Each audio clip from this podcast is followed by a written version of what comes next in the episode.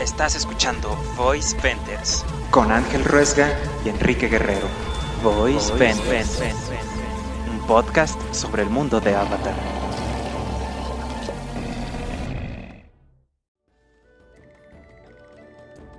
Y seamos todos bienvenidos a Voice Vender, un podcast para escuchar en un pantano. Este es un podcast que hablamos sobre Avatar, la leyenda de Ang, y está con nosotros como siempre nuestro amigo Ángel Ruesga.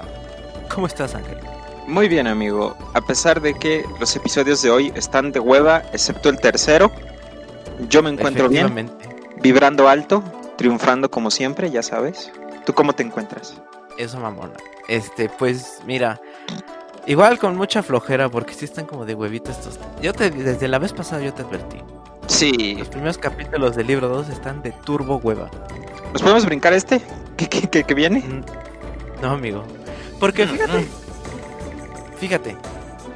Ustedes, amigos, allá en casitas sabrán que yo, eh, bueno, los dos, ¿no? Eh, hacemos notas por cada episodio, pues para comentar los puntos en particular que nos llamaron la atención.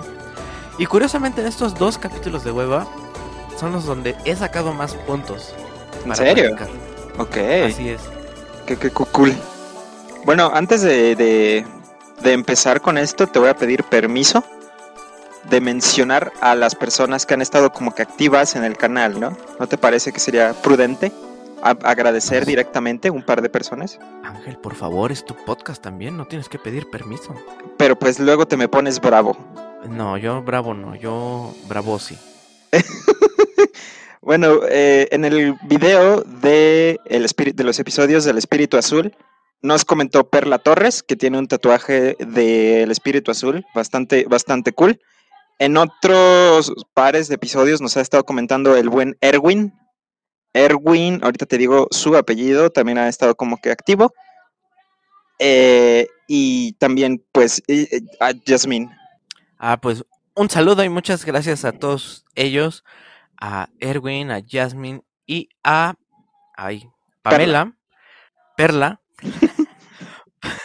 Perdón, Ferlita. Un saludo a todos ellos. Y pues muchas gracias por seguirnos y ojalá pues, nos sigan apoyando, sobre todo compartiendo y sus comentarios nos incentivan. Sí, a muchas cosas que no podemos mencionar al aire. Efectivamente.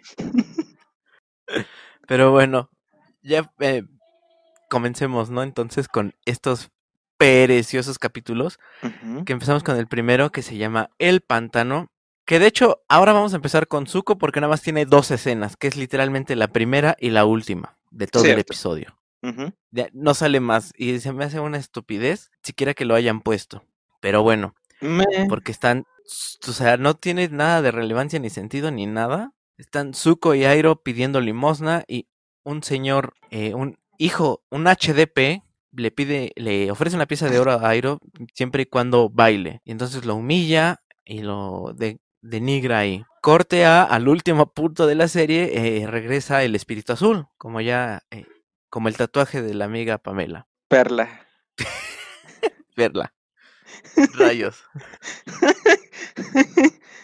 Ajá. Ah, Ajá, aparece de nuevo el espíritu azul y asalta, ¿no? A esta persona que había humillado al tío Airo anteriormente eh, y le quita su dinero, me parece, ¿no? Bueno, como esta venganza personal de Zuko, que lo pone en esta luz de como una persona muy enojada en este momento, ¿no? Ajá, y desesperada. Exacto, sí, sí, sí, claro.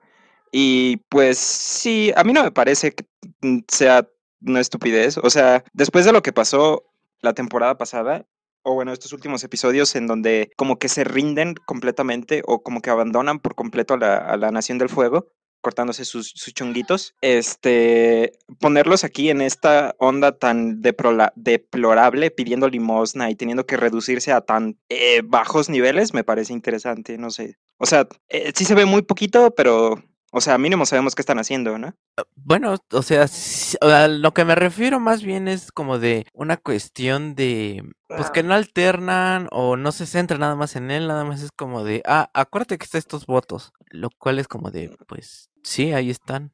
¿Cuál es el problema? Ok, ok. Sí me voy a acordar. Ok, entiendo tu punto. ¿Sientes que estas escenas se pudieron haber puesto a lo mejor en el capítulo que sigue? Ajá, sí, ya directamente y ya tendría como todo un sentido. Pues sí. Ya sería un...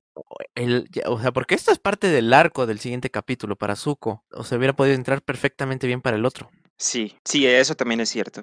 La verdad sí. Pero pues ya volvemos al equipo Avatar que están eh, planeando sobre un pantano y Yang está con la estúpida y está bajando y, y Sokka le dice que pues qué pedo, ¿no? Porque están bajando. Yang así como de, pues es que el pantano me está llamando. Y de repente los ataca un tornado. Sí, sí, sí. Eh, el equipo está mencionando de que no les gusta mucho la idea del pantano, que les asusta un poco, que no le tienen confianza. Y Ang decide que va a escucharlos, ¿no? Y que van a ir hacia otra parte y es cuando los ataca el tornado y caen al pantano. Apa y Momo caen por un lado y los chicos caen por otro y se separan, ¿no? Empieza cada quien como que a, buscar un camino de vuelta. Eh, bueno, el plan es encontrar a Apa otra vez. este Soka empieza como que a cortar las, las, las, las, este, las plantas que se encuentran aquí en el pantano y Ángel empieza... Ajá, y Ángel empieza a decirle que, que, que no cree que sea buena idea que se ponga a hacer eso, ¿no? Ajá, y, pues hay muchos comic reliefs, ¿no? Así como de Soca con una sanguijuela en el codo, de, oh, porque siempre se me pegan a mí las cosas, eh, del pajarito, ahora sí que el pajarito gritón, que eso sí me dio risa, la verdad, tengo que admitirlo. Ajá. Cuando están este, ya en la noche y así que aquí no pasa nada y de repente hacen como un grito y es un pajarillo ahí. Del lado de Apa y Momo pues están buscando eh, pues a, sus dueños y Momo está usando el, silbato del, de APA, ¿no? Pensando que sirve como de ambos lados. Ajá. Y lo único que molesta, eh, molesta a APA y le da un colazo a ella, así como, estate quieto. Ajá.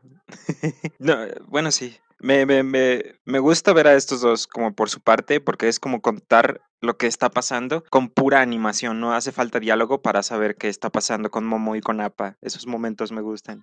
Ajá, exacto, es, es totalmente puro movimiento, puro, puro, pura imagen, como cuando están en la noche, ¿no? Y y todos los animales están haciendo ruido y Momo está nervioso y hasta que Apa lo molestan y, ruge y ya todos se callan. Ajá, sí, sí, sí. Eso te pone a Apa como en esta onda de que es bastante eh, respetado, ¿no? Y como también se ve que ayuda en peleas y todo eso, eh, lo, lo, consideras más que un auto o un avión, ¿no? Siento que estos momentos también ayudan como que a sentir a Apa un poquito más cercano. Este, bueno, el equipo se separa, Ang, Katara y Soka, cada quien va como por un lado, cada quien va como por un lado, ¿no? Las, las lianas son los que los separan, ¿no? Y este empiezan a ver, ajá, e, e, empiezan a ver alucinaciones, ¿no? Me parece que Katara ve a su mamá y cuando se acerca es un tronquito y se como que se pone a llorar, ¿no? Bien tristona. Soka ve a Yue, a la a, a, la chica Luna, que vimos en el final de temporada del, primer, del primer libro. Y la, eh,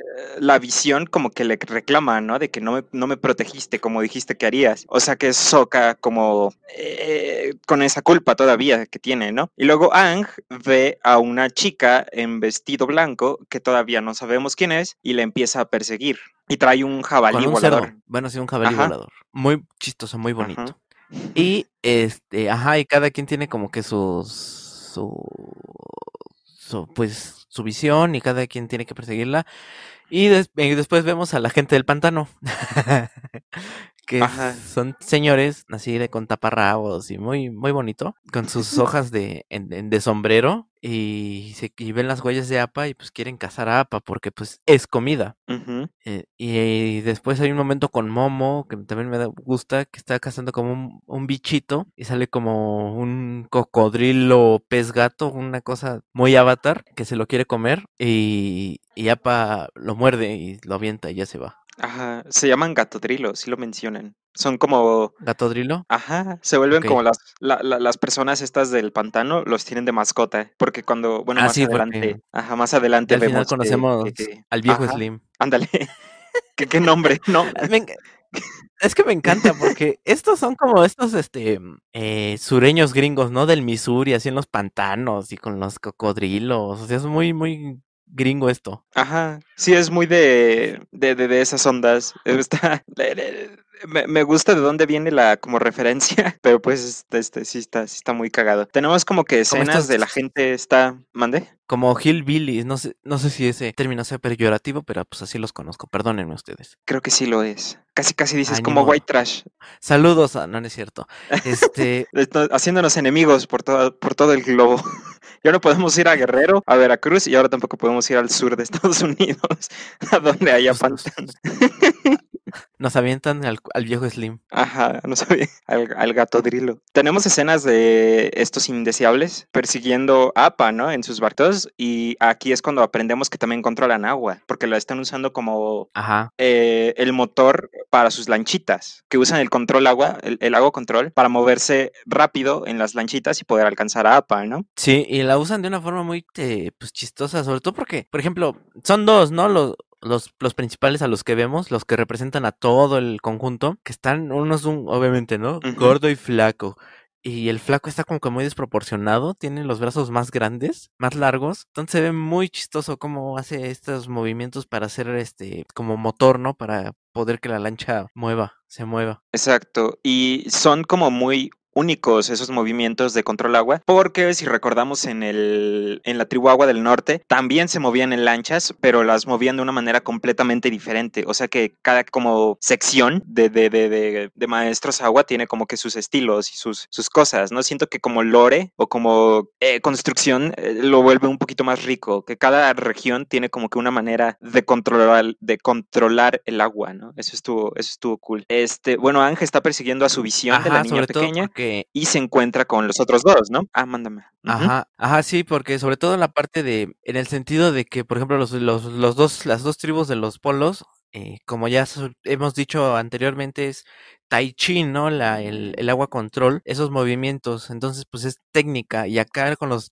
los del pantano pues no es nada técnico, y es puro, puro mecánico y posiblemente empírico y, mm, y pues, o sea, de instinto, intuitivo. Ajá, como Dios les dio a entender. Ajá, exacto. Sí, muy, muy. Ajá, sí se ve interesante como cada eh, eh, que, haya tantos estilos de un solo arte, ¿no? Bueno, después de esto, Ang se ve cómo está persiguiendo como a su visión y se encuentra con los otros dos, ¿no? Se encuentra con Katara y Sokka. Eh, como siempre, Sokka está como, era nuestra mente jugándonos una mala pasada y los otros dos sí están como, ¿qué pasó, no? ¿Qué, qué es lo que, por, qué ocurrió esto? Y es cuando Sokka dice que no hay nada misterioso o no hay nada sobrenatural pasando aquí. Y en cuanto dice eso, se aparece un como monstruo de, de alga, ¿no? El monstruo que trae su máscara de, madera y como eh, pues está una pelea que no es para nada, pues, o sea, estuvo bien, pero no es como recordable, no es como que digas, ah, cuando pelean con el monstruo de las algas. Y después nos damos cuenta que es un señor del, del pantano que con agua control controla el agua de las algas y por eso es por lo que como mueven las algas. Lo cual se me hace muy interesante y muy padre, ¿no? Para, para extender las posibilidades de los controles. Y bueno, eh, ya después cuando se dan cuenta de que es el monstruo de las algas, él agarra y pues les dice, ¿no? Como de, pues ayuda. Bueno, no ayuda, sino, o sea, como que ya agarran la onda de quiénes son y todo eso.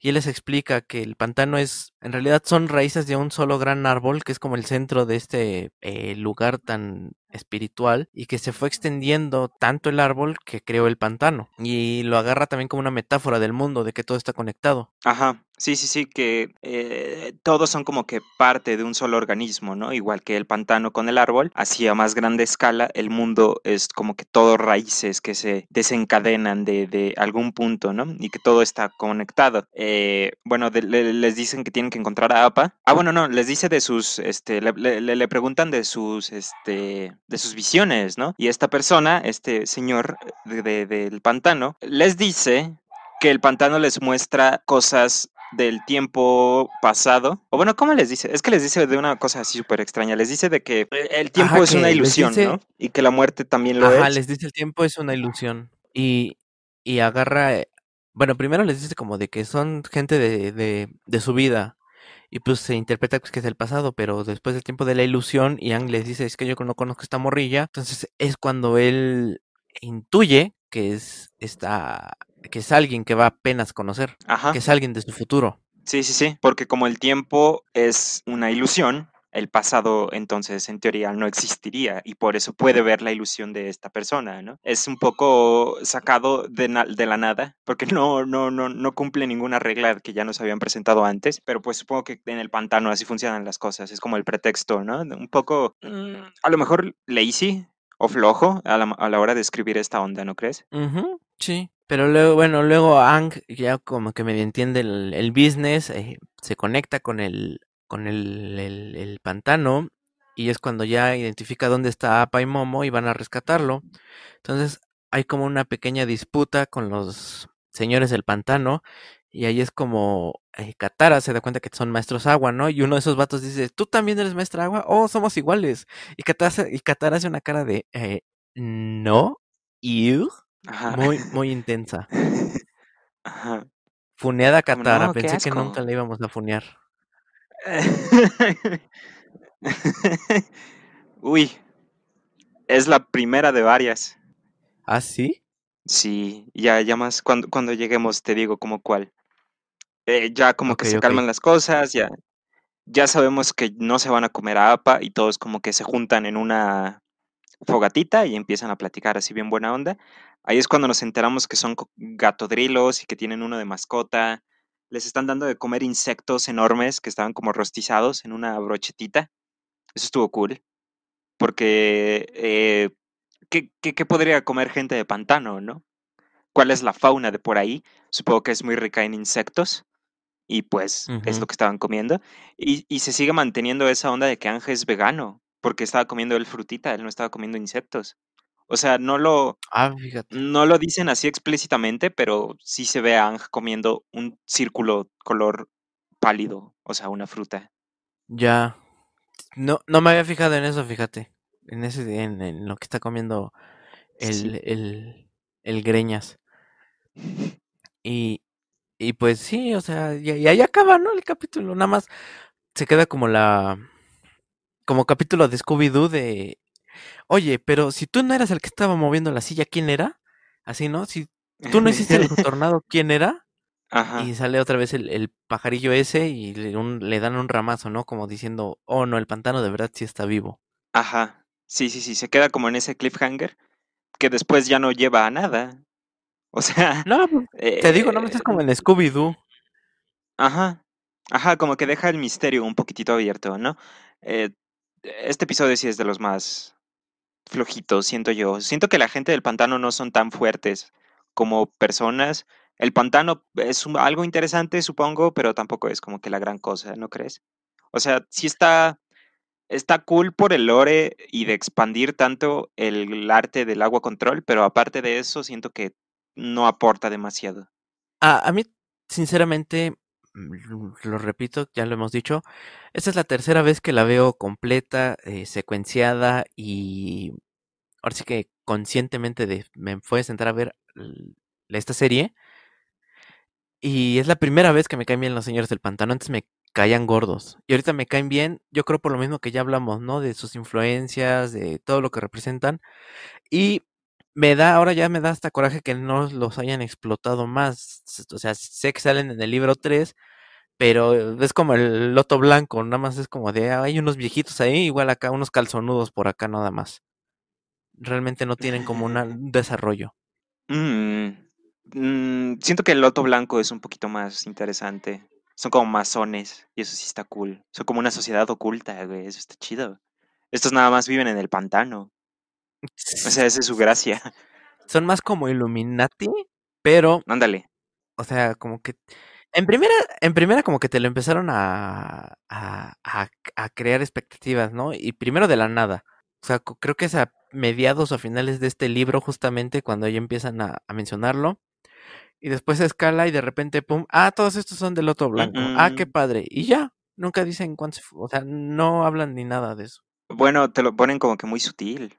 Porque en el primer libro habíamos visto a Gyatso eh, en flashbacks jugando con Avatar al Pai Show eh, con este Ang, y le habla del loto blanco, y tú no dices así nada de, oh, esto es como una, una secta secreta, sino que nada más lo ves como muy por encima, ¿no? ¿Qué tiene que ver esto? Y luego también Airo estaba buscando su piecita de loto blanco, o sea, sí iban dejando como que pistitas para toda esta onda. Siento que sí, eh, eh, tiene como que más fundación. Pero bueno, sigamos, ¿no? el Pues día del avatar. yo cuando, cuando lleguemos a eso, pues ya, ya, ya abordamos más ese tema. Pero sí, llegamos al segundo capítulo, bueno, el segundo capítulo de hoy, que es el día del avatar. Pues que empieza muy... Que este es muy como en el- la suerte de los capítulos no periódicos de la temporada anterior, ¿no? De vamos a un pueblo a, a hacer algo. Ajá. Sí, este se siente más como aquellos. Y entonces empieza con estos muchachos que están durmiendo. eh, a Momo, bueno, a Sokka lo despierta a Momo porque le hace un fisting ahí horrible en la boca. Y, y, en, y pues llegan ahí unos como, no sé si son bandidos o son de la nación, o sea, son de la Nación del Fuego, pero no sé si son bandidos o soldados o no sé qué. Pero el, el punto es de que Katara y Ang se regresan, Katara por sus pergaminos y Ang por su báculo, por su planeador, y a no lo dejan que se regresen con por su boomerang. O sea, la raza es Uyeya. Ajá. Y eh, se van en este APA. Y Sokka sí menciona, ¿no? Como si tenemos tiempo para volver por eso, pero no por mi boomerang. Eh, llegan a un pueblito, están comprando cosas con un mercanter hacia la- a las lejanías en una tienda chiquita. Están comprando cosas y Sokka está diciendo de que extraña su boomerang.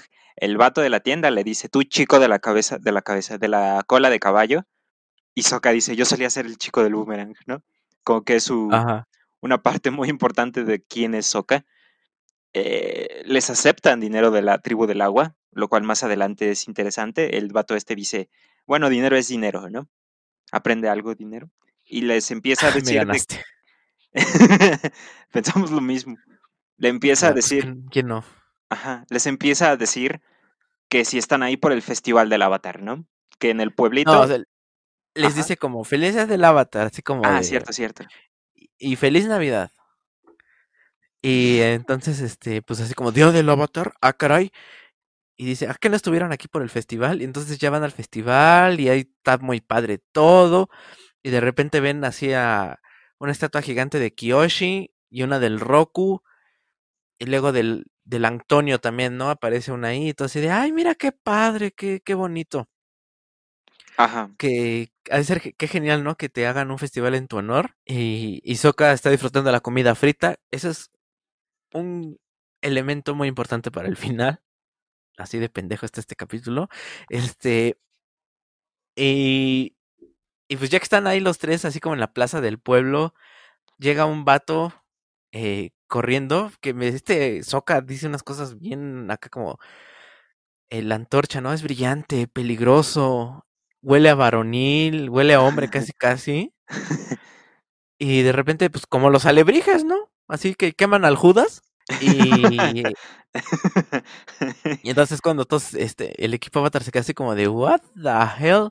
Y todos están gritando como abajo el Avatar, muere el Avatar, y así. Ajá, que aquí es cuando notamos que realmente no era un festival para celebrar al avatar, sino para... eh, eh, es como todo un festival en odio hacia el avatar, ¿no?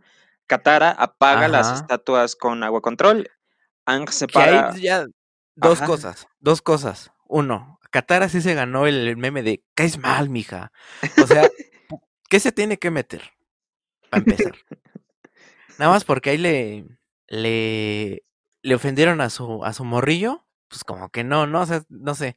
Y segundo, se me hace muy idiota que se llame el Día del Avatar. Es como si en, en, en Alemania, para conmemorar eh, el holocausto, hagan el Día de Hitler, ¿sí me entiendes? Ajá, sí, sí, sí. Como que el nombre del llama... festival... Sí, exacto. Pero bueno, igual y estoy sobre criticando las cosas, ¿no? Sobre viéndolas. Ajá, es que tienes que pensar que es una época antigua. Claro, donde la gente era más imbécil, ¿no? Yo no lo dije. Este, yo lo dije con sarcasmo. Aang se para en su estatua y empieza a decir de por qué, qué traen. Katara empieza a decir así de no, eh, el avatar se supone que ayuda a la gente, no tienen por qué detestarlo, ¿no? Y les empiezan a contar la historia de que Avatar Kiyoshi mató al líder del pueblo, ¿no? Ajá, China el Grande. Ajá. Y entonces, este, eh, pues en, está un, el cuate que es como el, el, regente del pueblo, que obviamente eh, también es como un muy eh, estereotipo, ¿no? Así como del el vato estirado de, oh, pues bueno, aquí está el avatar, ¿sabes? Ajá. Este también es como un estereotipo que ya también choca un poco, pero bueno, lo pasamos. Y entonces Avatar le dice, pues cámara, sin pedo, yo, yo me, yo me enfrento a la justicia y, y pago una, pago la, la cuota, ¿no? ¿Cómo se llama esto? La... La fianza. Ay, la fianza. Pago la fianza. y entonces ya se le ponen sus grilletes, es su... Ay, no sé cómo se llama esta madre. La que usan en el jorobado de Notre Dame. y le dicen, pues yo que iba a saber que no aceptaban dinero de la tribu Agua. Ajá. entonces el Antonio ya se queda ahí encerrado. el Antonio. Ajá. O sea, más de la mitad del episodio Ángel está en la cárcel, el protagonista. Lo cual me gusta porque le da como que espacio a Soka y Katara de trabajar más. O, o, sea, de pillar. Ajá, exacto, más que nada Soka. Porque Ángel le pide ayuda para probar su inocencia, ¿no? Y le dice que Soka se supone que es un gran detective y tiene que ayudarle a resolver el caso de, de, de que Avatar Kiyoshi no fue quien mató al, al hombre este, ¿no? Entonces, lo que Soka decide es ir a la isla Kiyoshi. No, primero va a la. Ah, sí, van a, la del crimen. Que es en este como acantilado donde hicieron una estatua y un, y un templo. Bueno, donde es, la, según la versión de este vato, del, del güey de la aldea, hay un templo de que era donde Kiyoshi ahí fue a hacer sus desmadres y mató al güey. Y hay una huella que según es de la Avatar Kiyoshi. Entonces pues Soka descubre que fueron hechas al mismo tiempo, entonces no tiene sentido la historia del vato ese, pero Tomos no es suficiente. Y para eso trae su como monóculo muy de detective y una cosa que se me hace muy, muy infantil, incluso para una serie infantil, valga la redundancia, que es lo de su pipa. Ah, ajá. O sea, su pipa esa que lanza este burbujitas. Sí siento que estaba de más. O sea, yo entiendo que obviamente no pueden poner a alguien fumando, ni siquiera ahorita eh, para una serie de adultos podemos poner a alguien fumando, salvo excepciones. O en una serie de niños, pues no, pero. O sea, no creo que Soca, un muchacho de 15 años, ponga a echar burbujas nomás para mamonear. Es muy de Sherlock Holmes, ¿no? O bueno, de una representación como de caricatura que se tiene del detective Sherlock Holmes, lo de las pipas, ¿no? De ahí viene. Sí, lo de la pipa. Sí, sí, sí, o sea, sí, tal cual es eso. Nada más que, por cierto, lo de Sherlock era opio. Pero, este, pero aquí, no, o sea, no le encontré como que mucha eh, verosimilitud con la, con, con Soka. Ok. Que lo hicieran. Más que para hacer la parodia, ¿sí me entiendes? Ajá. Sí, muy de, pues, detective, que es un detective, tiene una pipa. Sí, era eh, como esa onda. Y se manejaba mucho. Porque. Eh, Siento que es una de esas cosas que todavía no se quitan como tal de la televisión. Entonces, eh, sí se entiende, a mí tampoco me gusta, pero pues ahí estaba, ¿no? Tenían que ponerlo. Ya después Ahora, de también esto. Hay que pensar que pues hay un sesgo, o sea, es un sesgo de 15 años de la serie. Sí. O sea, la. Sí, no, lo hemos dicho, ¿no? Que la serie no ha pasado de moda, sí sigue vigente, es una historia que no envejece eh, tan fácilmente pero también hay que pensar que tiene 15 años al final de cuentas. Ajá, exacto. Era como que cosas que se acostumbraban mucho en la televisión especialmente. Entonces siento que no, no es tanto problema por esa parte, pero pues aún así sería mejor que no estuviera. Sí. Bueno, ya después está este, el Greñas ahí en la cárcel y le llega como un Mara y le dice así como de, oh, pelón y con tatuajes vas a encajar bien aquí. Ajá. Y lo dice muy amenazado, ¿no? Muy amenazante. Y ya después se van a Isla Kyoshi. A Isla Kyoshi. Y aquí es cuando ya me doy cuenta que no nada más es, ni es tanto, o sea, si es relleno y el objetivo no era como explorar las vidas pasadas de Aang, sino como para ponerte en contexto del personaje de Suki, para que no te acuerdes de ella, aunque no lo veamos, pero te, te lo regresan, no te lo recuerdan. Te hacen un refresh. Ajá. Sí, Siento que ese es más el objetivo de este capítulo al final. Ok. Para ya, para ya cuando salga en el, en el capítulo, ya casi a final, ¿no? De la, de la, de la temporada, ya vuelve a salir Suki. Entonces, vea, para que no salgas y, ay, esta morra, ¿quién es? Entonces, de, siento que hicieron ese capítulo como para que la tengas ahí presente, la recuerdes. Eh, sería interesante hacer todo un capítulo para una frase, ¿no crees? Pues sí, pues es que ya, o sea, ya con ese pretexto, pues ya te inventas una historia de Kiyoshi, porque en toda la serie es la única vez que se habla sobre algo que hizo Kiyoshi. Ok. Ok, ok, ok. Bueno, eh, hay que tener cuidado con esos absolutos porque ya la hemos cagado varias veces. Pero pues sí, sí, tienes razón. está, está, ah, bueno, no, sí, ya, ya me acordé, ya me acordé. Pero, o sea, en, en este libro sí hay partes donde nos mencionan eh, otras obras que hizo Kiyoshi, pero este, ahora sí que sin dar el absoluto, hasta donde me acuerdo, este es el, el único capítulo que se centra totalmente el capítulo en ella. Ok, pues sí, qué, qué, qué cosas, ¿no? Bueno, ya cuando llegan estos a, a Isla Kiyoshi, les, este, como que los reciben muy eh, eh, emocionados, ¿no? Las niñas esperando ver a Ajá. El, el vato de la espuma lo volvemos a ver. Ajá. que se emociona un montón cuando llegan todos el, equipo Avatar. Pero llegan sin Ang y como que a nadie le importa. Ajá, y las morras y ¿dónde está Angie? Ajá. Y entonces ya está Katara así, pues no pudo venir, Coquito. y, el vato de la espuma se, ya se para así como de, oh no, qué pena. ya se limpia y ya se va. Todo disimulado. y ya se van todos los demás. Van con el líder de la, de la, de la, de la isla. Si era como que el alcalde. Y ya le empiezan a platicar de la situación y que necesitan ayuda para probar la inocencia de Ang, ¿no? Entonces van con Kiyoshi. Van con Kiyoshi. Van a un como templo de cosas que se hicieron que le pertenecían a Kiyoshi, ¿no? Sus abanicos, su kimono, creo que. Y, en lo que están caminando hacia allá es cuando le pregunta este Soka, pues obviamente, ¿no? Oh, ¿Y dónde está la Suki, oiga? Y entonces, pues ya le dice que no, que Suki y todas las guerreras Kiyoshi se fueron a pelear porque ustedes los inspiraron, bla, bla, bla. Ajá. Y así de, oh, claro, aquí está ese personaje. Ajá. Eh, entonces ya llegan al, así como al, al mouse. Bueno, no, al lugar este donde tienen todas las cosas.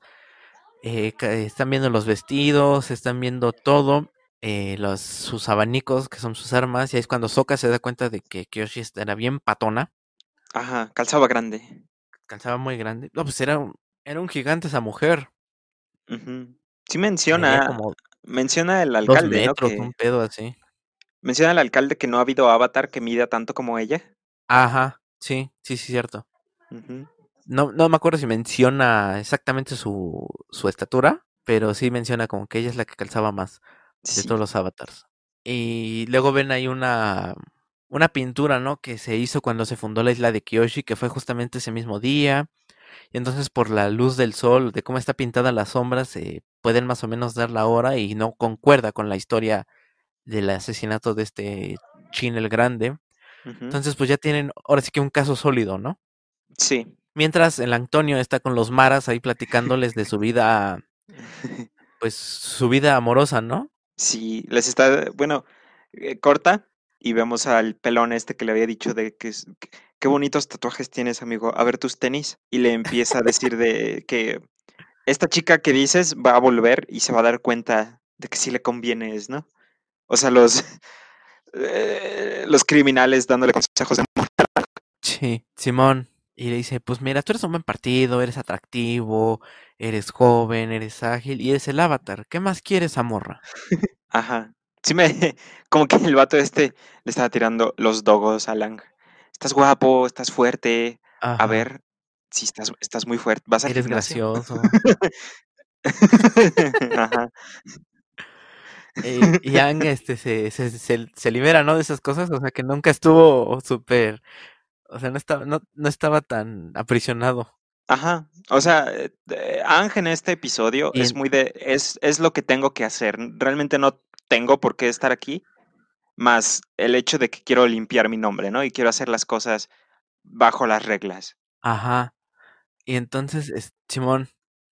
Y luego, este, pues ya llegan estos morros y les dicen, cámara, eh, señor, ya tenemos eh, nuestro caso preparado, ya tenemos evidencia. Y les dice como, no, pues así no funciona, así no funcionan las leyes en mi pueblo. Ya sabes, ¿no? Y les dicen como que la, la ley aquí es, yo digo lo que pasó y yo dicto la sentencia. Ajá. Pinche pueblo corrupto, ¿no? Verde. ¿Qué, sistema de justicia tan cagado tienen ahí? Satlacomulco ahí. y entonces, este. Y sí, ¿eh? Pero bueno. Y entonces ya presentan al Antonio y ya les dice: ah, el avatar va a dar su versión de los hechos. Eh, y, y, dice pura idiotez, así, nada, nada de lo que les dijo este Soca, lo dice todo mal, así como de, ah, sí, las huellas, porque yo calzo grande y su pinche patita de, del morro, y así como de, yo estaba bailando, no sé qué, sea, empieza a decir puras cosas que ni al caso. Y, y Soca y, y, Katara así sonriendo, así como de, está muerto este morro. Ay, me dio risa esa cara. No sé, o sea, siento que lo que me gusta de este capítulo es que tiene más peso Soka y Katara que Ang. Ajá. Sí, sí, sí. Es como te decía, ¿no? De que tienen más como que su espacio para ser ellos, Soka y Katara, en especial Soka, ¿no? Eh, ya después de que Ang caga completamente el caso, eh, Katara decide llamar a un último testigo que es Avatar Kiyoshi y visten a Ang con las ropas de Kiyoshi, ¿no? Le ponen su, su kimono, le ponen sus botas y le dan sus abanicos, también le pintan la cara, que me pareció cagado, que cuando estaban en el... Y ya, for Your Life. Templito ahí, ajá, que estaban ahí en el templito y estaban tocando cosas y el señor así, por favor, no toquen. Y ahorita ya las tienen hasta casa, se las agarraron y se las llevaron. Sí, bien, bien, sí, bien, bien vergueros los muchachos. Y, y sí, entonces ya Miang, todo dragueado, y empieza a decir que es la, el avatar Kiyoshi y que ella no fue. Y, el otro vato así como de, ¿te estás burlando qué, vato? Y, dice, este actor se considera el avatar culpable por la muerte de Shin el Grande. Y entonces este aparece un tornado y ya aparece la, eh, la mismísima avatar Kiyoshi que dice, yo maté a Shin el Grande. Y ya cuenta la historia, ¿no? Que este vato era un tirano que dominó toda la tierra, la tribu tierra eh, bueno, todo el continente. Y cuando ya fue por la el pueblo donde era originaria Kiyoshi, este, ella lo que hizo fue, pues, este, liberar la, eh, el pueblo, separarlo del tierra continental y hacer la isla de Kiyoshi. Y en ese y en, y en ese proceso, el vato este se cayó en el barranco y pues se mató. Ajá. Eh, que... Ahí tengo dos inconsistencias. Bueno, nada más una inconsistencia y una cosa muy eh, de comentar digna y que me gusta mucho. Primero, lo, ahora es que lo bueno. Aquí vemos a Kiyoshi haciendo lava control. Ok, es cierto. Es cierto, es cierto. Que eso en los grupos de Avatar es siempre la discusión y es la burla, ¿no? De que dicen que fuego más tierra control es lava control y que no es cierto. ¿Por qué no sería cierto? Es lo que no sé, nunca me responde, nada más te burlas así como de, ah, eres estúpido, porque piensas eso, pero no te dicen lo que sí es. Ajá. Pero es que, o sea, yo sí pienso que es un poco, punto a lo mejor no es de que mi papá era eh, maestro fuego y mi mamá maestra tierra y ya se lava control. O sea, yo creo que sí, no es por ahí, pero, o sea, sí es un elemento que está como que en medio, ¿no? Además, si el avatar puede controlar los cuatro, ¿por qué no podría controlar esta onda? Pero pues, Supongo que. Es que no nada más es el avatar. Ah, hay más controladores de lava, maestros lava. Ajá. Ah, ok. ¿En Corra?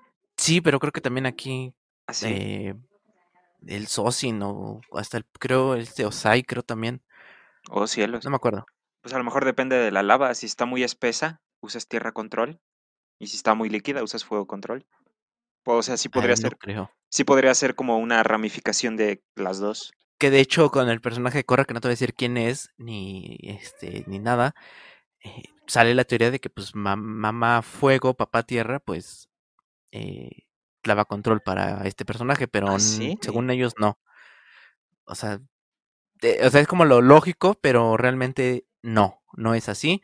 Entonces no sé cómo es, yo me imagino que es como el metal, ¿no? Ajá, es lo que te iba a decir, que existe el metal control Ay, perdón, lo siento mucho. Y es como una ramificación del, de la Tierra Control. Pero también yo siento que son, o sea, el Metal Control es como un elemento eh, ampliado, ¿no? Como potenciado. Como la sangre con el agua o el rayo con, la, con el fuego y en el aire no sé qué sería. Y, y por ejemplo la lava es como algo muy en medio. Eh, y también hay elementos, ¿no? Como por ejemplo el, el lodo. El lodo lo podría controlar también de alguna manera eh, la, el, los maestros agua. O las plantas, ¿no? Como las algas. Ajá. O bueno. También sería como de agua y tierra. No puedo creer que voy a decir algo bueno del episodio de la tía. La tía, la que hacía las predicciones. Pero ¿con qué estaban controlando las nubes? ¿Era agua control o era un poco también de aire control? Era agua. Era la mezcla. Bueno, como una era mezcla la, no, era la mezcla de las dos. Sí, porque las nubes son ahora sí que aire y agua. O sea que también está ese elemento por ahí también, que con agua control, y aire control. ¿Eh? El brisa control. El, el controlar el, el, riego, o no sé, la lluvia, tal vez. O bueno, la lluvia es pura agua.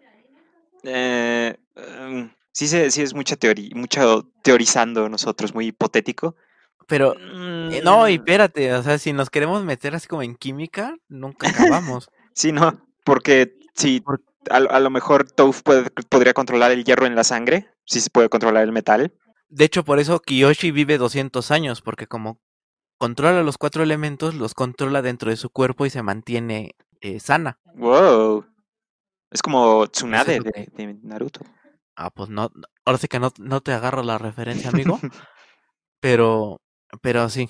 Wow. Sí, sí, o sea, por eso es que Kiyoshi, según vivió tantos años, 200 años y de buena forma, porque ella, controlando los cuatro elementos, se mantenía joven, se mantenía sana más bien. Ok, o sea que sí, oh rayos. Eh, no lo sé. Eh, o sea, con, la información que tenemos de este episodio, podríamos decir que el lava control viene de que Kiyoshi controla ambas cosas, tierra y fuego. Así es, ahora sí que imaginándonos que nada más hemos visto la serie hasta donde vamos, podríamos este, intuir que es eso. Sí, sí, sí, sí.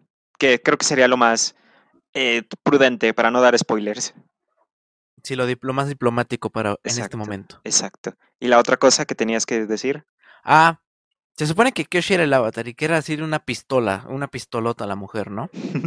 Pero dejó que este vato se extendiera por todo el continente y ya hasta cuando ya llegó a su tribu y es cuando actuó. Cierto, cancelada eh... Kiyoshi. no, amigo, ella te cancela a ti. Sí, ya sé. eh, mm, eh, a lo mejor en la novela eh, te explica, ¿no? ¿Cómo fue ese proceso? Ajá, a lo mejor estaba ocupada. qué? Tallando peluca con... Bueno, ya... ¡Qué horror! Perdón. Tallando peluca. Esto censúralo, no, no es cierto. Mm, ok, sí. Pues sí, ¿qué, qué, qué cosas? Pero bueno, así es como Kiyoshi básicamente acepta que sí cometió este crimen, ¿no? Por la que la están castigando en su vida. Ajá, ya regresa el Antonio y pregunta así de, ¿pero qué ha pasado? Y Katara le dice, pues acabas de confesar. y el cuate este, pues te declaro culpable. Y ya, ¿no? Y le ponen ahí la, eh, le ponen ahí una Wheel of Fortune, una rueda de la fortuna para ver su, su sentencia. y cae en. ¿Qué pedo con ese sistema de castigo? O sea. Es la comulco. sí, es muy. o sea, es el Estado de México ahí. Ajá, sí, tienes razón y le cae. O sea, no faltó ahí el, tehuacanazo o algo así en, la rueda. Ajá. ¿Quieres bombonazo o quieres tablazo? Así. y bueno, la rueda está, no se decidía entre devorado por un tiburón o hervido en aceite. Ajá. Y, cayó en hervido en aceite. Ajá, que también estaba servicio comunitario. O sea que. Ajá. Eh, eh, ponte a pensar en. Imagina que alguien comete un crimen menor aquí en el en este pueblito y le giran la rueda y le cae en, este, en que se lo coma un cocodrilo y un vato mata ah, gente y le sale en servicio comunitario. O sea, no, no tiene, no tiene mucho sentido. Sí está muy mierda su, sistema judicial de ese pueblo. Y la verdad, sí. Entonces le sale que lo, que lo van a hervir en aceite y llegan los bandidos o la, la gente de la Nación del Fuego del principio del episodio y dicen que van a reclamar este pueblo para la grandiosa Nación del Fuego, ¿no? El señor este, el, el, líder, el juez, supongo, del pueblo, le empieza a decir a Ángel que los ayude, que él es el avatar y que, que, que eche ganas. Y Ángel le dice que no puede porque lo van a quemar en aceite y ya gira la rueda hacia servicio comunitario. Y Ang. Ajá, y le dice, sirve a la comunidad y mate a esos güeyes. Ajá.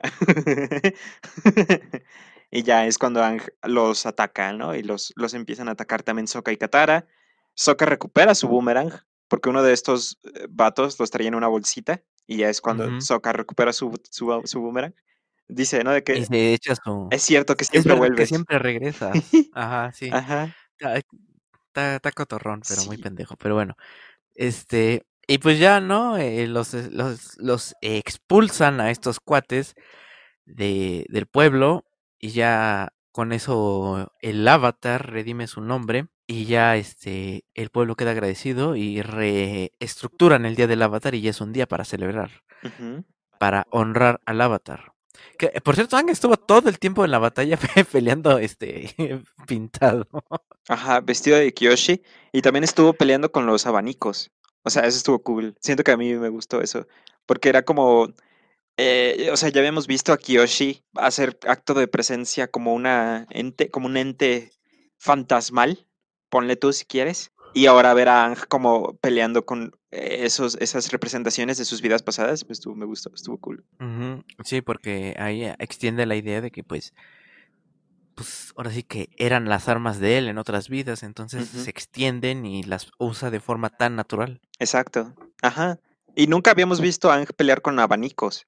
Y que lo sepa utilizar también eh, refuerza esa idea, ¿no? De que, pues como dijiste, que son, son sus armas, solo que de hace mucho tiempo cuando él era otra vida. Eso, eso me gustó. Y ahora sí. eh, Además que los abanicos como que tienen más que ver con el aire que con la tierra, ¿no? Ajá. Sí, es verdad. ¿Por qué las guerreras de tierra pelean con abanicos? Pues pregúntale a Kiyoshi, pero yo que tú no le preguntabas. Si no- ¿Quieres conservar tu brazo? Ok. Y bueno, ya el festival se reestructura para celebrar al avatar. La comida es como masita, así con forma de sí, Ang. eh, son galletitas crudas porque no van a freír nada para, en honor a que el avatar no fue freído en aceite. Ajá. Y ya se empie- Entonces se comen ahí la masita. Ajá. ¿Qué comen los pajaritos? Ah, no mames. y ahí termina el episodio, ¿no? Creo que Sokka dice que este es el peor pueblo en el que hemos estado, por mucho. Por mucho. Ajá. Y confirmo, ¿eh? Pero pues sí, lo, lo- lo divertido de este episodio fue ver a Kiyoshi, sin duda. Y como abrir, abrir esta conversación de lava control y toda esa onda, mínimo sirvió para eso, pero el episodio en sí, el, el pueblo, las reglas que tienen no tienen mucho sentido. Por ejemplo, ¿qué hizo el pelón que estaba en la cárcel con Ang? ¿O por qué está ahí a él? O sea, por lo que sabemos, pudo haber hecho, no, no sé, se puede haber robado un Bonais y lo hubieran dado ahí. Mira, una cade- cadena perpetua.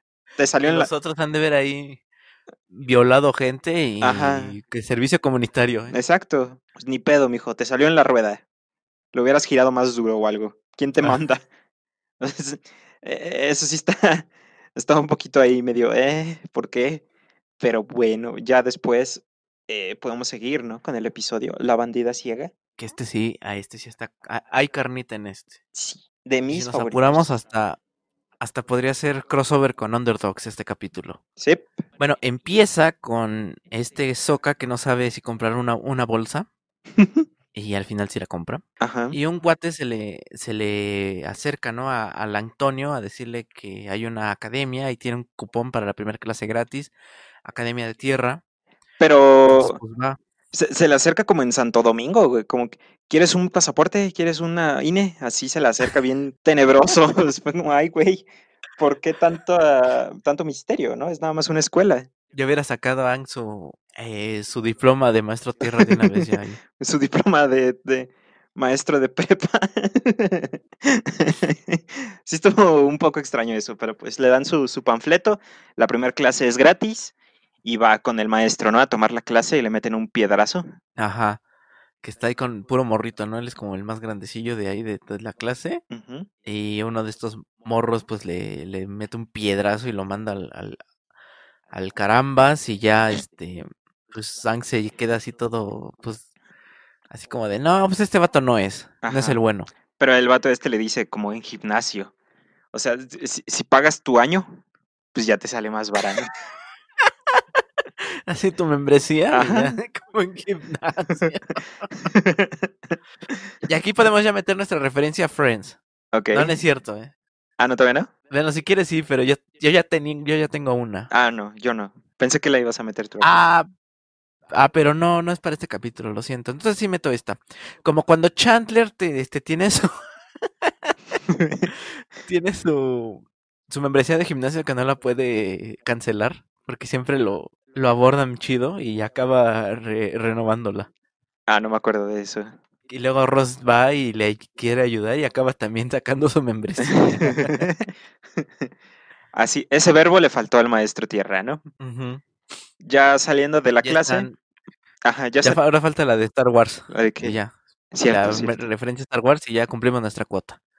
Ya saliendo de la clase, eh, los chicos escuchan a dos de los estudiantes que van como que murmurando de el torneo que se va a hacer de los grandes maestros tierra, ¿no? Y Hank le pregunta como de qué hablan, ¿no? ¿Dónde, dónde es eso? Lo mandan a la tostada. Ajá. Le, le dicen. Le dicen en la isla de Atino. Ajá. Se mamaron. ¿Atino? Y a ti no te importa, pinche chamaco, ¿no? Y ya se van y se, eh, riendo. Al Soca le, le, encanta ese chiste. Ah, es que Soca es, es, es, risa fácil como uno. Ajá. Y, eh, y entonces esta Katara dice, ah, no te preocupes, Angie, yo voy a preguntarles bien. Y ya regresan y ya le dice como de, ¿dónde es? y dice, ¿cómo? Y pregunta, ¿no? ¿Cómo es que los persuadiste? Y dice, pues una chica tiene sus métodos. Y están los vatos ahí, este, congelados, ¿no? Cabeza con cabeza, Ajá. sin albur, ahí pegados. Como en Star Wars, no, no es cierto. Ajá. No sé cuál has visto tú.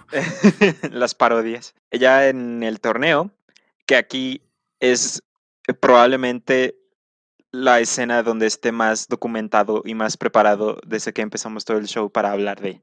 Porque se juntan varias de mis cosas favoritas. Por ejemplo, cuando llegan, se sientan en primera fila y, y Soka dice, me pregunto por qué nadie habría querido sentarse aquí.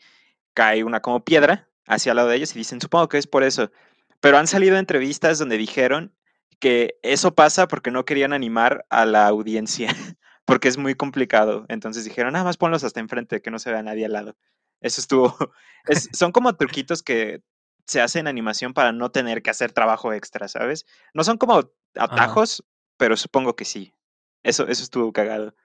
Ya en el torneo, eh, a la estrella más grande que se está viendo es a la piedra, que es clara referencia, ¿no? Increíble eh, lo poco sutil que es la referencia a The Rock. En inglés se llama The Boulder, que es como una piedra muy grande, ¿no? Una boulder. Ajá. Y, y, de hecho en, en, los subtítulos sí le ponen la roca. Ah, sí. Ajá. O sea, el doblaje sí es la piedra, pero en, en subtitulada le ponen la roca. Y de hecho, desde cómo habla el personaje es tan referencia a Dwayne porque habla de sí mismo en tercera persona y con esa barbita. Bueno, La Roca creo que nunca tuvo barbita, esa era Stone Cold, Steve Austin, pero pues también es como una pequeña combinación de ambos. Eh, eh, eh, la, vestimenta, porque realmente The Rock, Dwayne, igual siempre peleó nada más como que en chorcito y con botas. Y así es también como se viste la piedra. Este, empiezan a ver como que varias figuras así de la, de la, de la lucha en, con Maestros Tierra, aparecen claras referencias a la lucha libre mexicana con luchadores con máscaras, así que brincan muy alto, que se conocen como high flyers. Un, un luchador también de ahí es el hombre de la Nación de Fuego, ¿no? Y está usado claramente para generar los boos de la gente. Y siento yo que eso fue una referencia directa también a un personaje en WWF la World Wrestling Federation, conocido como Sergeant Slaughter. Este vato antes era como un sargento así estadounidense, súper buen pedo, y después se volvió simpatizante iraquí, el Sergeant Slaughter. Y obviamente se utilizó para que el gran héroe americano Hulk Hogan pudiera derrotar al traidor iraquí así simpatizante y también como que se utiliza eso mismo ahí, ¿no? Como usar esa nacionalidad y esa como xenofobia, supongo que se podría decir, hacia cierta, cierto tipo de gente, cierto sector, para generar... el enemigo. Ajá, para generar esos boos en el ring. O sea, esas, esas referencias también tan directas, siento que estuvo cool también. Eh, la roca está, la roca, la piedra está como que ganando su torneín. Y al último se tiene que enfrentar a la bandida ciega, la campeona, ¿no? Así es, pero antes de eso sí quisiera como resaltar un poco eh, Soka, que está, pero como si hace cuenta lo hubiéramos traído aquí a la Arena México. Sí. Está, o sea, ya está así, me gusta, ¿no? Esa parte del personaje que ya, ¡parte de su madre! Y así ya empieza a gritar y casi casi avienta la cerveza y así muy padre. Ajá, casi casi hace pipí en un vaso y lo avienta para, la, para el público, cosas así, muy... Así, ¡ahí va, güey! ¡Aguas! Sí, muy, muy, fan, ¿no? Sí, es este... Es que, o sea, en shows de lucha libre, si alguna vez has ido a la arena o al coliseo, sabes que es muy así, o sea, es muy catártico, es nada más ir a ver gente partiéndose la madre y es muy divertido, güey. Y pues por eso Soca se ve así, como que es la persona Y entras en convención. Ajá. Y, te, y te conviertes. Sí, sí, sí, sí, sí, Simón. Por eso me gusta esa parte de Soca. Sí. Y entra súper en personaje, que por ejemplo a Katara no le interesen cosas tan así, y a Soka sí, y que esté como súper metido en esa onda. Sí fue muy... Y Yang va en su pedo de buscar un maestro. Ajá, muy enfocado en su misión. O sea que sí estuvo muy en personaje, pero sí, ver a Soka sí, sí estuvo cool. Y luego también me gusta cómo agarran a los eh, tejones topo para para este limpiar la arena, limpiar el cuadrilátero. Eso me recordó un poquito a las maquinotas esas que usan en el hockey para alisar el hielo. Ándale. Ajá, muy así como eh, utilizar a, su ventaja estos animales. También un poco picapiedras, ¿no? Cómo se usaban a los dinosaurios para todo. Sí, como, sí, como en sustitución de las máquinas, justamente. Ajá, exacto. Entonces sí, muy, esta, esta escena tiene todas estas referencias tan directas al mundillo de la lucha libre que siento yo que sí son bastante claras. Se me calentó el sobre Todo pensadas, ¿no? Ajá. O sea, así como ahora sí que se, se pusieron a investigar sobre culturas del Oriente Antiguo, pues igual me imagino que, y no tanto que las pensaran, sino que yo me imagino que las sabían bien, porque supongo que son fans ellos también de estos, de estos compadres, Ajá. Y pues ahí me lo metieron. Sí, sí, claro. Y más en Estados Unidos, que esta onda fue como ultracultural y fue un impacto tan grande que tuvo que no, no, no, no, realmente no creo que sea coincidencia. Sí tiene que haber. Y sobre este todo fue como en una época que estaba como de muy en boga, ¿no? Sí, también. si lo piensas, más o menos son los mismos años, de, así que de estos que en la primaria todo el mundo hablaba de la WWE y de estas güeyes. Esta serie empezó en 2005, ¿no? Veníamos apenas de la época gloriosa en los noventas de la conocida era de la actitud. O sea, no llevaba mucho que había terminado.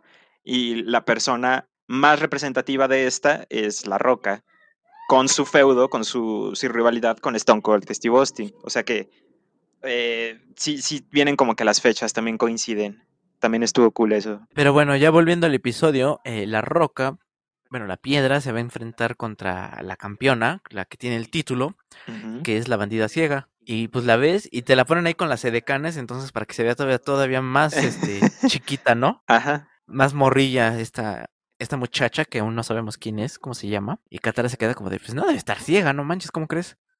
Y, hizo casi como de, te van a partir tu madre. como el men que está... Bueno, no, olvídalo, te lo cuento después. y entonces la roca así como de, la roca no le va a pegar a una niña ciega. La piedra. Y esta amor, a la piedra. Y esta morra así como de, a mí se me hace que estás asustado, piedra. Y el otro ya, cámara, ya, ya sé que este boleto. Estoy rifando un, estoy rifando unos madrazos. y tú tienes todos los boletos. Eh. Ándale, justo así. Pero sí se dicen frases muy de lucha libre, güey. También esa, esa como hablarse mierda y hacerse enojar también se sintió muy, muy cercano también, porque eh, eh, más que nada la piedra. La piedra está súper bien escrita, me encanta cómo está hecho. La referencia. Y ya, este, cuando va a atacar, vemos cómo... Bueno, Ajá. Top se ríe, ¿no? ¿Quién? ¿La bandida ciega? Ah, la bandida ciega, perdón, la bandida ciega se ríe y entonces el Antonio es cuando ya hace la relación de, oh, es la morra del pantano. Sí, sí, sí, sí. Y ya, ajá, porque en el, en el pantano le escuchó reír y ya ahí hace la, la conexión como Jimmy Neutron cumpliendo su plan. Y ya... piensa, piensa. piensa, Rivers, así mismo.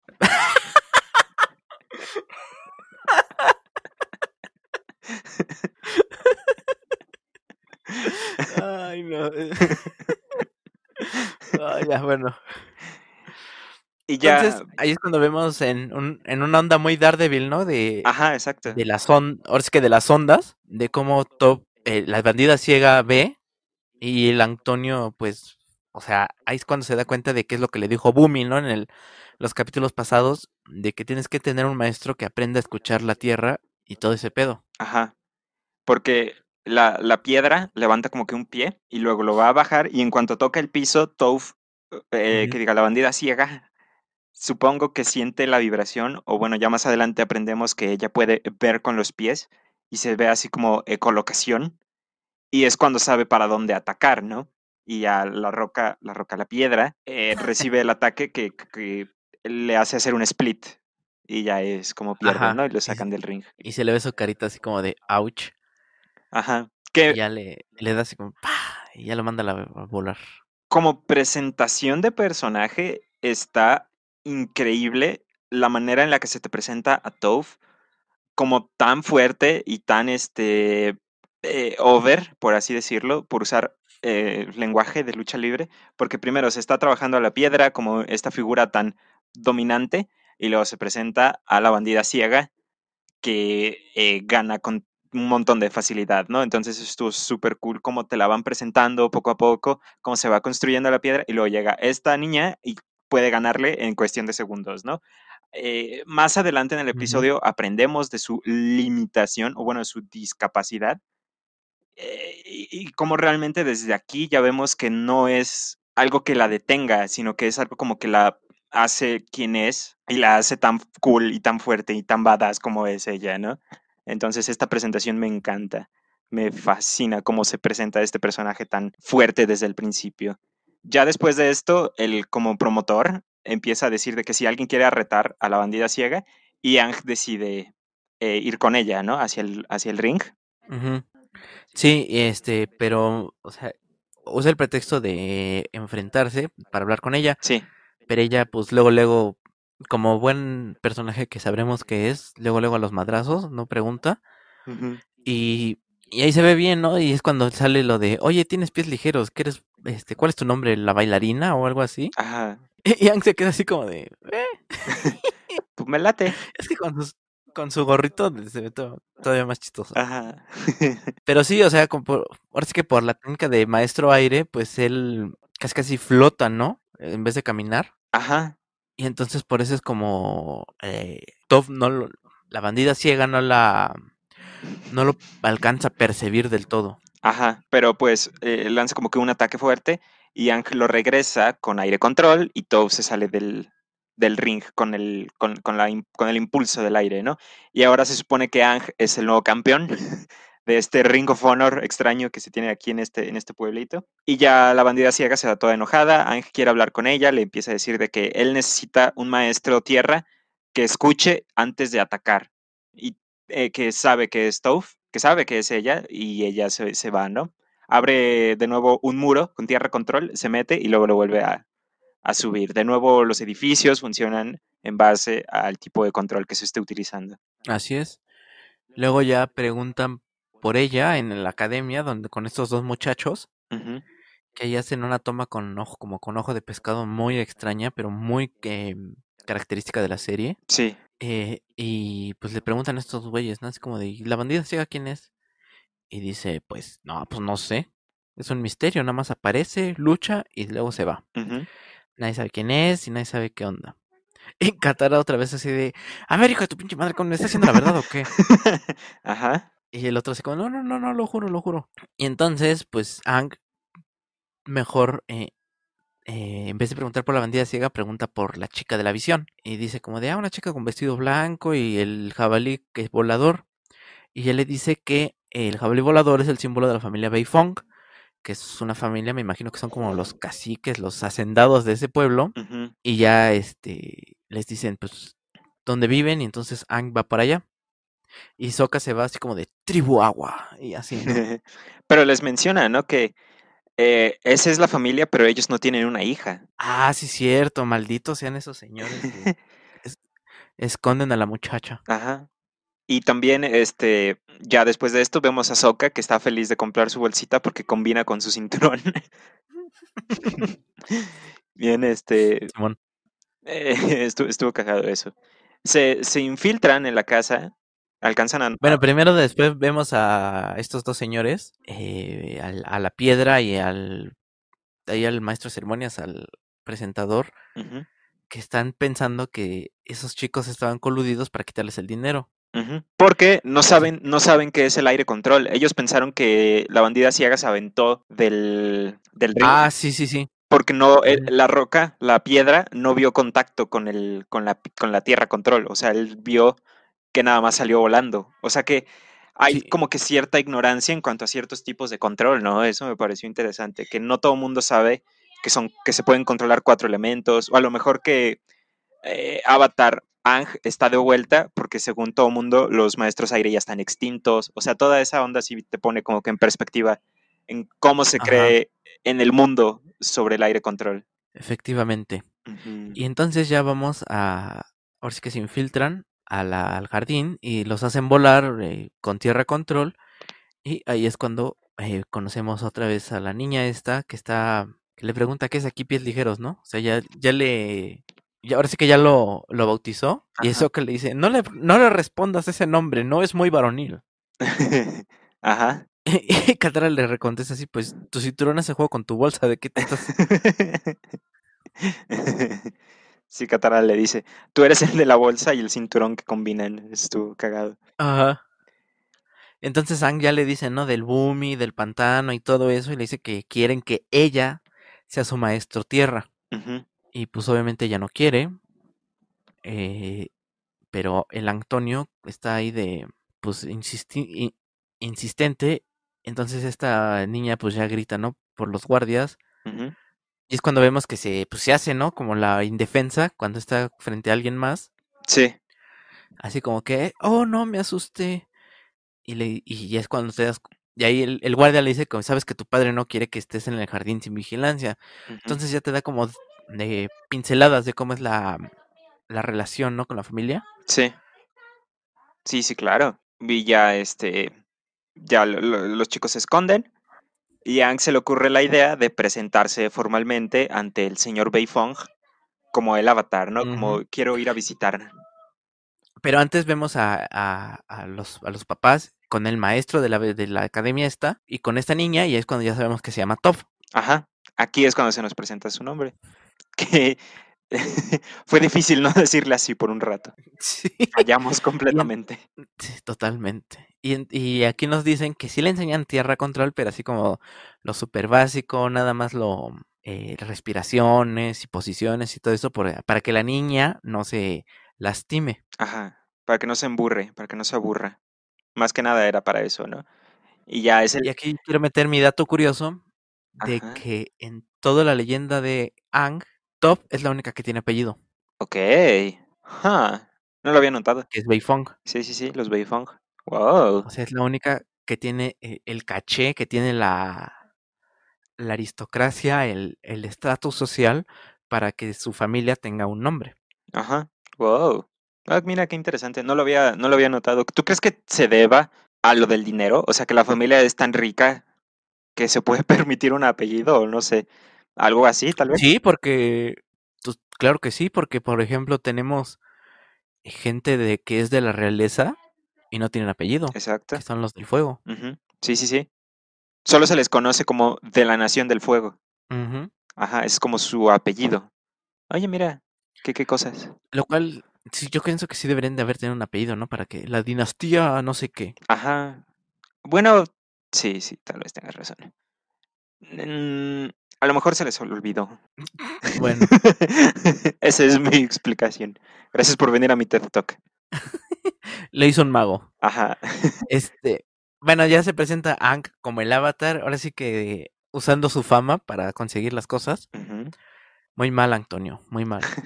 y ya se ponen a, comer y Ang le está echando indirectas a esta morra y la morra le está ahí pateando la espinilla con, con tierra control.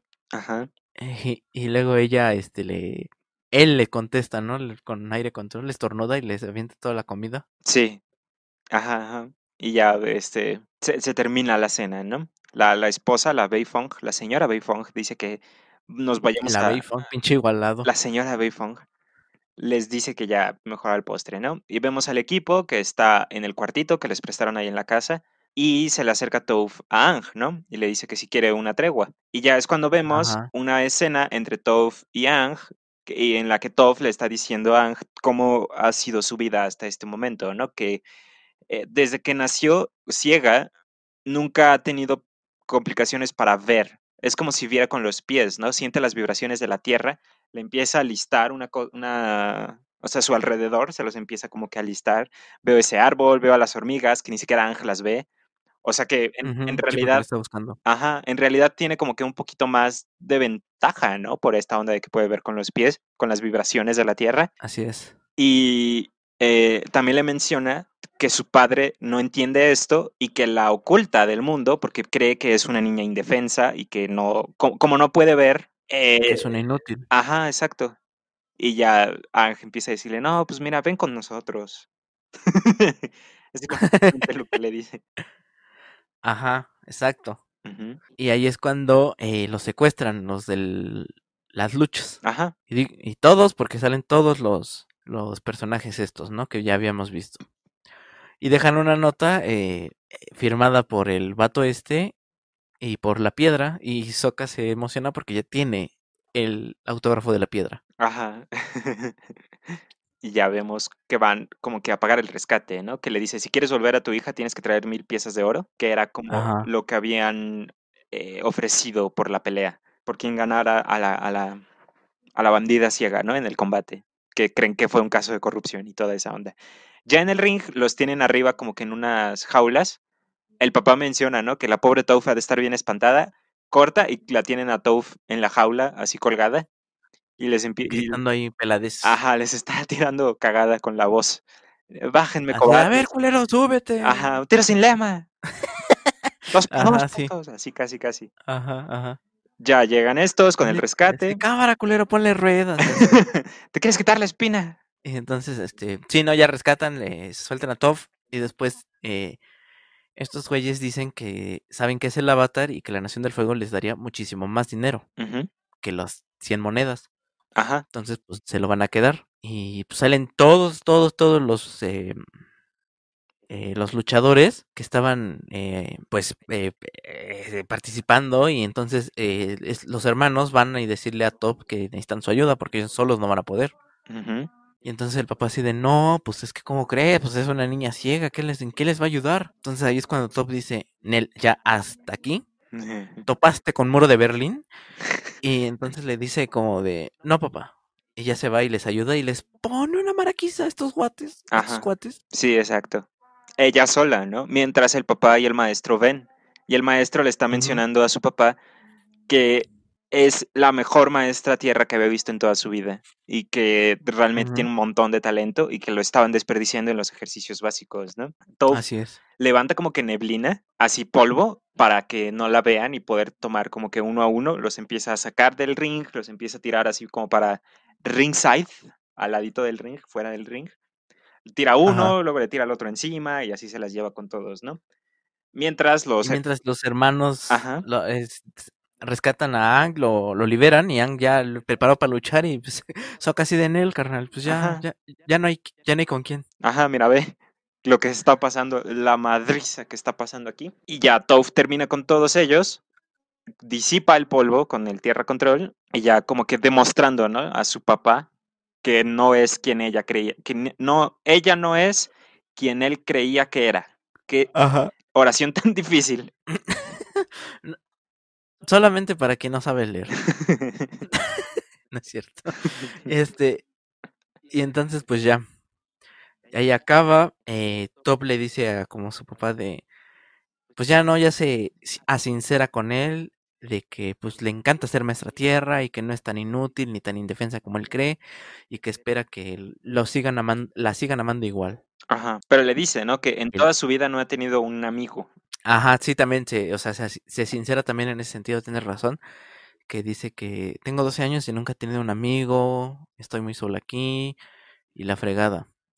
Y el papá le dice, pues yo te sigo amando, pero eh, van a haber medidas muchísimo más estrictas. Ajá. Y el avatar, pues ya no es bienvenido, así que órale, ahuecando el ala.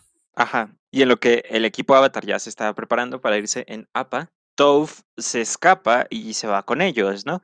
Que Bueno, no nos dice que se escapa. Bueno, no, pero tú entiendes. O sea, eh, por lo que pasa después se, entiende, ¿no? Que Toph decide escaparse, porque ella dice que cambiaron de opinión, ¿no? Que los pudo convencer. Ajá, y Soka, eh, pues agarra la onda y le dice, pues vámonos antes de que tu papá vuelva a cambiar de opinión. Ajá, sí, exacto. Ya, este, le dice a Ang que se baje de APA, se baja y lo, lo, alcanza a golpear con un poco de tierra control. Le tienen que regresar el cinturón porque ella ahora es la campeona otra vez. Y el Soka se lo avienta en la cabeza. Ah, sí. es que ya es que ella también se hace como un, eh, un gag, ¿no? De top ciega. Sí, sí, sí. Y lo que me gusta es que lo hacen, pero lo hacen como una persona con esa discapacidad lo haría. O sea, no se burlan de ella, sino ella misma se burla de sí misma. Ajá, quien, la que más hace chistes de ciegos, la única de hecho es Tove. Es como un poco un mecanismo de defensa para no sentirse mal con eso y que aparte realmente no la limita, a ella no la limita. Como, como cristal, así que luego hace sus chistes. Ajá. Exacto. Mi referencia de señora.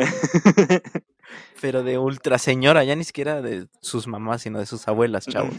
Yo no le entendí, me reí porque suena cagado. Bueno, ahí, búsquenla en la cantante Cristal. este.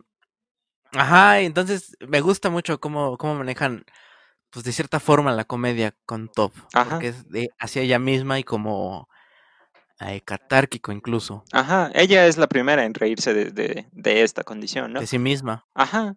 Eh, esta serie hace un gran trabajo en representación, en esta parte de la gente con discapacidades, por el chico este que habíamos visto, ah, eh, este, el, que vuela, el que no tiene piernas. No me acuerdo. El mocho. Ajá. Porque estas como limitaciones físicas que tienen estos personajes no son tanto limitaciones, sino que encuentran una manera de trabajar alrededor de ellas y no dejar que este, los limite como personas, ¿no? Porque todavía tienen cosas que hacer y cosas que ver y no los para por completo a pesar de que el mundo los vea como que sí, ¿no? Bueno, el papá del, chico este, el mecánico, el, maquinista, no lo vio como una limitación, sino como una oportunidad de innovar, ¿no? El papá de Tov sí la veía así, pero ella no, y fue lo que la sacó de donde estaba, porque realmente ahí no la apreciaban como era, ¿no? La veían. Y fíjate una cosa, ¿cuál es la diferencia entre Teo y Top? ¿El padre?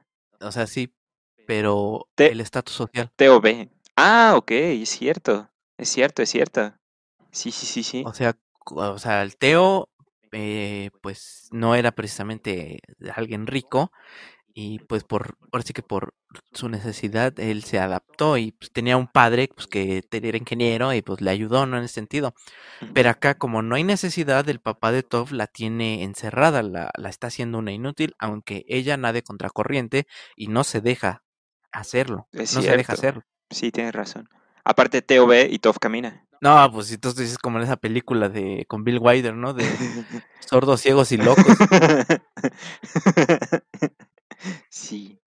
Pero sí, esa, esa parte me gusta mucho de, esta serie. Y me parece que ya, en Corra se exploran temas un poquito más personales, ¿no? Ajá, eh, sí, sí, sí. Sí, de hecho, esto de la discapacidad se explora de una forma mucho más mm, profunda, pero pues obviamente no te voy a decir cómo ni por qué. Sí, ¿no? Eh, en Corra ya hay más representación, ya hay LGBT, que aquí también, nomás que aquí no te lo dicen. eh, Kyoshi es Igual, ¿no? Kyoshi, es. Le, este, entra todo. Bisexual. Ah, ok. Sí, sí, Simón. Que es lo más de lo más fashion y total. y, y pues igual, ¿no? Del tema racial, o sea, los, dos protagonistas, los hermanos, pues son de tez morena. La mayoría de aquí son asiáticos. Sí. ¿Qué es ese? Eh, ese fue un problema con la película de The Last Airbender, que ya hablaremos, ya tendrá su, su episodio aquí. Ajá, quisiera que, bueno, ya después les, les platicaremos cómo pretendemos abordarla. Ok. Que este. En esa película todos los personajes son blancos. Bueno, no todos, pero sí, sí. y Katara. Eh, los que no son blancos son los villanos, o sea, Zuko. sí, estaba un poquito ahí. Eh, pero como que pierde ese. Muchacho Dev Patel. Ajá. De Skins. como que esa, eh, la película como que pierde ese tacto que tenía esta serie a la hora de presentar a su cast, ¿no? Sí, yo no, yo no, no la he visto, ni en su momento no la vi. Yo sí la vi. O sea, porque en, en, ¿sí? Sí. Fíjate. O sea, no, yo, yo en su momento yo nunca la vi. Eh, porque no, no hubo oportunidad, porque obviamente, pues en ese momento todo el mundo que era fan de Avatar y todo el mundo, es como Dragon Ball Evolution, ¿no? Todo el mundo queríamos ir a verla, pero pues no se dio la oportunidad, ya después con el paso del tiempo perdí el, le perdí el interés y después con todo lo que he escuchado de ella no se me antoja absolutamente para nada. Sí, no. Pero como estamos hablando aquí con gente profesional, por ustedes la voy a ver cuando llegue el momento. y bueno, el episodio termina con el padre de Toph, el señor Beifong, contratando al promotor y al maestro para rescatar a Toph porque el avatar la secuestró, ¿no? qué pedo? Es como cuando estaban grabando Amores Perros y los asaltaron y los contratan de seguridad. O sea, estás contratando al que secuestró a tu morrita. Te lo juro, se pasó, güey. Ay, bueno. Ajá. contratas, Al, contratas al que la secuestró para que la salves. Porque tú sabes cómo secuestrar morras, casi, casi. Eso sí no, me pareció muy coherente de parte del señor Beifong. Al maestro sí, pero al vato no. Ajá, sí, al otro vato, sí, yo, yo, sí, cierto. Yo también me quedé, pues, te acabo de secuestrar a la hija y ahora lo vas a contratar para que... ¿Qué pedo? Amores perros. Bueno, dos cosas antes de terminar. Una, nos olvidamos completamente de Zuko. Ah. ya no comentamos que regresó el espíritu azul y se puso a robar cosas, le consiguió una nueva tetera al tío Airo y el tío Airo pues no le está gustando esta nueva vida de este muchacho y Zuko se lo nota y al final Zuko le dice creo que ya es momento de tomar caminos separados y tío y el tío Airo le dona el, el caballo pollo y entonces ya es a partir de aquí el camino de Zuko es en solitario. Sí. Digo, para tenerlo en cuenta porque sí totalmente nos olvidamos completamente de ese sí, cierto. Esa es una. La otra, ya pensándolo bien, siento que todos estos primeros capítulos antes de este eh, fueron, de cierta forma, te estuvieron, bueno, no de cierta forma, más bien te estuvieron introduciendo a Top. Ajá. Bumi con lo que les dijo. De tienes, ocupas un maestro que sepa escuchar. Luego, eh, lo de los tejones topo en el, en el túnel de los enamorados. Sí. Después tienen un sentido para Top muy grande. Tanto el animal como el, el, lugar. Sí. Luego el pantano también. O sea, como que sí te, todo el rato estuvieron escalando, como darte pistas del futuro personaje que iba a ser introducido, porque este no es un personaje secundario, este iba a ser un personaje principal de aquí en adelante. Sí, exacto. Ya a partir de aquí eh, tenemos esta nueva formación del equipo Avatar con su último integrante y pues nada más faltaría una persona más. Su más reciente integrante. Exacto. Y ya nada más faltaría una persona más para completar el equipo Avatar que todo mundo adora, ¿no? Y es como que el fan favorite. Así es. Y pues sí, qué, qué, qué interesante, ¿no? Que todo es el camino que se había pintado llega hasta este punto hacia una niña ciega súper cool y la maestra de control tierra de, de Ang, que en cierto punto es como su función, pero ella quiere estar aquí porque ya no quiere estar encerrada, ¿no? Ese es como el pretexto que te dan. Y además eh, se da cierta eh, nueva mm, dinámica porque ella es más contemporánea de Ang que los otros dos. Sí, sí, cierto. Entonces ya es como que ya está un poquito más parejo. Igual con el nuevo, con el último que falta que se introduzca al equipo Avatar, también e, es más cercano a Sokka y a Katara por lo mismo de la edad. Yo creo que con Top eh, es más hacia Ang. Ajá, como que se balancea un poco más, ¿no? Así es. Sí, sí, sí, es verdad. Pero bueno, creo que sería todo, ¿no, amigo? Ah, sí, sí, sí, ya sería todo. Y bueno, pues ya nada más eh, síganos por mi parte en Basura Tóxica Espacial, un eh, canal de YouTube que hablamos sobre cine, y a ti en... A mí me pueden seguir en el Rincón de los Underdogs, un canal sobre lucha libre con el buen Ducloaks, el buen Axel Ducloaks, que le caga que le diga así. Hemos estado subiendo un programa por show, un video por show. Hacemos un video para Raw los miércoles, para NXT los, los viernes y para SmackDown los domingos. Entonces ahí para que estés atento, amigo Quique. Yes. Y pues eso es todo por nuestra parte y ya, que suenen los tambores.